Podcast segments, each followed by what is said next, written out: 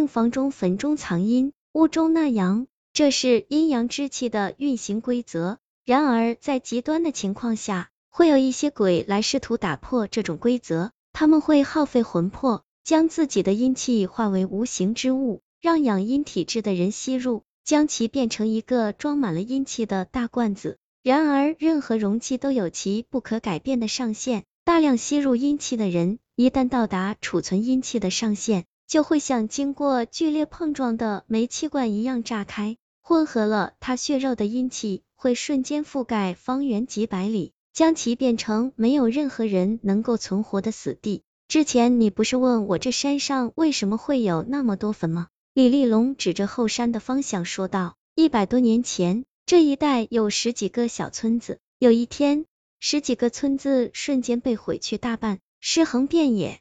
后来幸存者将死者的尸骨收集起来，埋到后山，所以这山曾经被叫做万种山。你。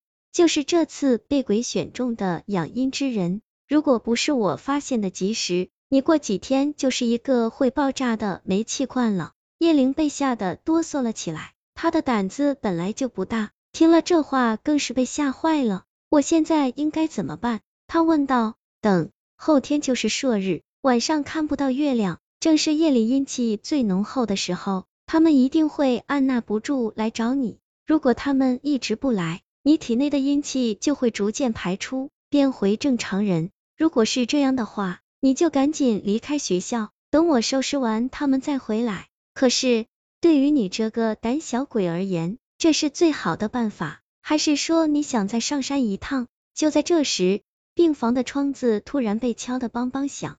叶林扭头一看，一只血淋淋的手正在窗子上拍打着，他还露着半颗脑袋。一条三角形的长舌头在窗子上舔来舔去，自不量力。天火悠悠，地水滚燎，三清之火，手我无伤。李立龙啪的向窗子上打出一张黄符，那黄符贴到窗子上后，竟然化作一团青色的火焰，哗啦一下就把窗子烧得炸裂开了。那趴在窗台上的鬼被青火一烧，身上的黑气就像是火药一般。把自己点成了一个蜡烛头，滴答，一滴水滴到了叶灵的鼻子尖上。叶灵抬头一看，只见天花板已经被悄无声息的掀开了，一个嘴里满是碎肉的鬼正死死的盯着他。抛！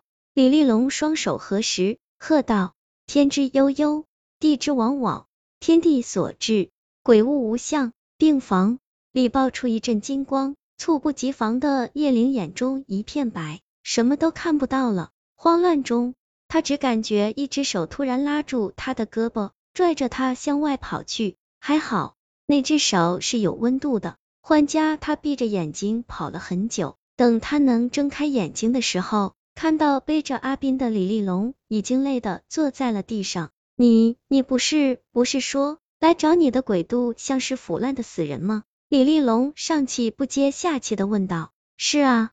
之前一直是啊，那这次来的怎么突然变厉害了呢？李立龙沉思着，远处那些恶鬼还在一个接一个的往医院里钻，在里面发了疯一样寻找着三个人的踪影。他们被李立龙用咒法迷惑住了，不知道他们已经逃了出来。我知道了，李立龙啪的打了个响指，他们是受之前那个厉鬼的驱使来找你的。那厉鬼被我的两道令符吓坏了。知道我对付那些死人一样的鬼连咒都不用念，所以就派出这些更厉害的鬼来消耗我的法力。等我寡不敌众，被逼入绝境之后，他再出来收拾残局。连你也对付不了他们吗？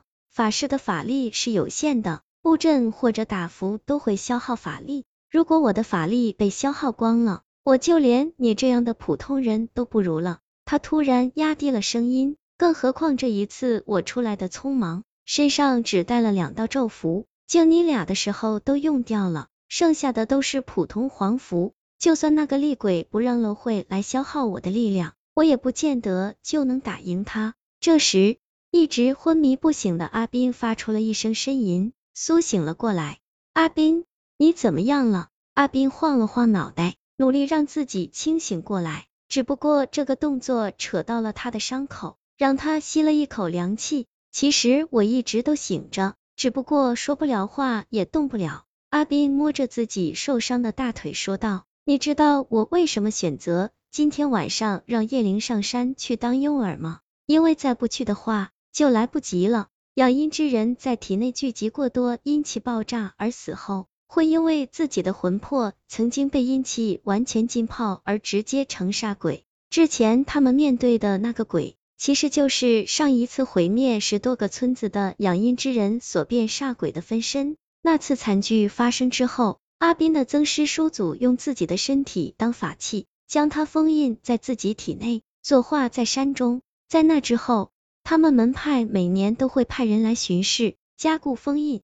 后来一所大学搬到了这里，他们便让门下的弟子成为学生，守在这里。而等到阿斌这一辈，师门早已式微。只有寥寥数人分散在各处降妖除魔。可就在前天晚上，阿斌发现煞鬼的封印不知为何被破坏了。他甚至还驱使最低等的鬼缠上自己的朋友。于是他知道一百年前的惨剧恐怕要重现于世了。而且他还发现，以自己的法力并不能阻止那些鬼的阴气进入叶灵体内。无论他用什么办法消灭那些鬼，叶灵都会或多或少的吸入阴气。好在那煞鬼并没有完全挣脱封印，这让他抱有一线希望，便在做足了准备之后，让叶灵当诱饵，试图封印掉他。可是他们刚爬到半山腰，就遇到了煞鬼的分身，然后就被打晕了。过几天的朔日是阴气最厚重的时候，那煞鬼会利用这个机会，从我曾师叔祖的法身中脱壳而出。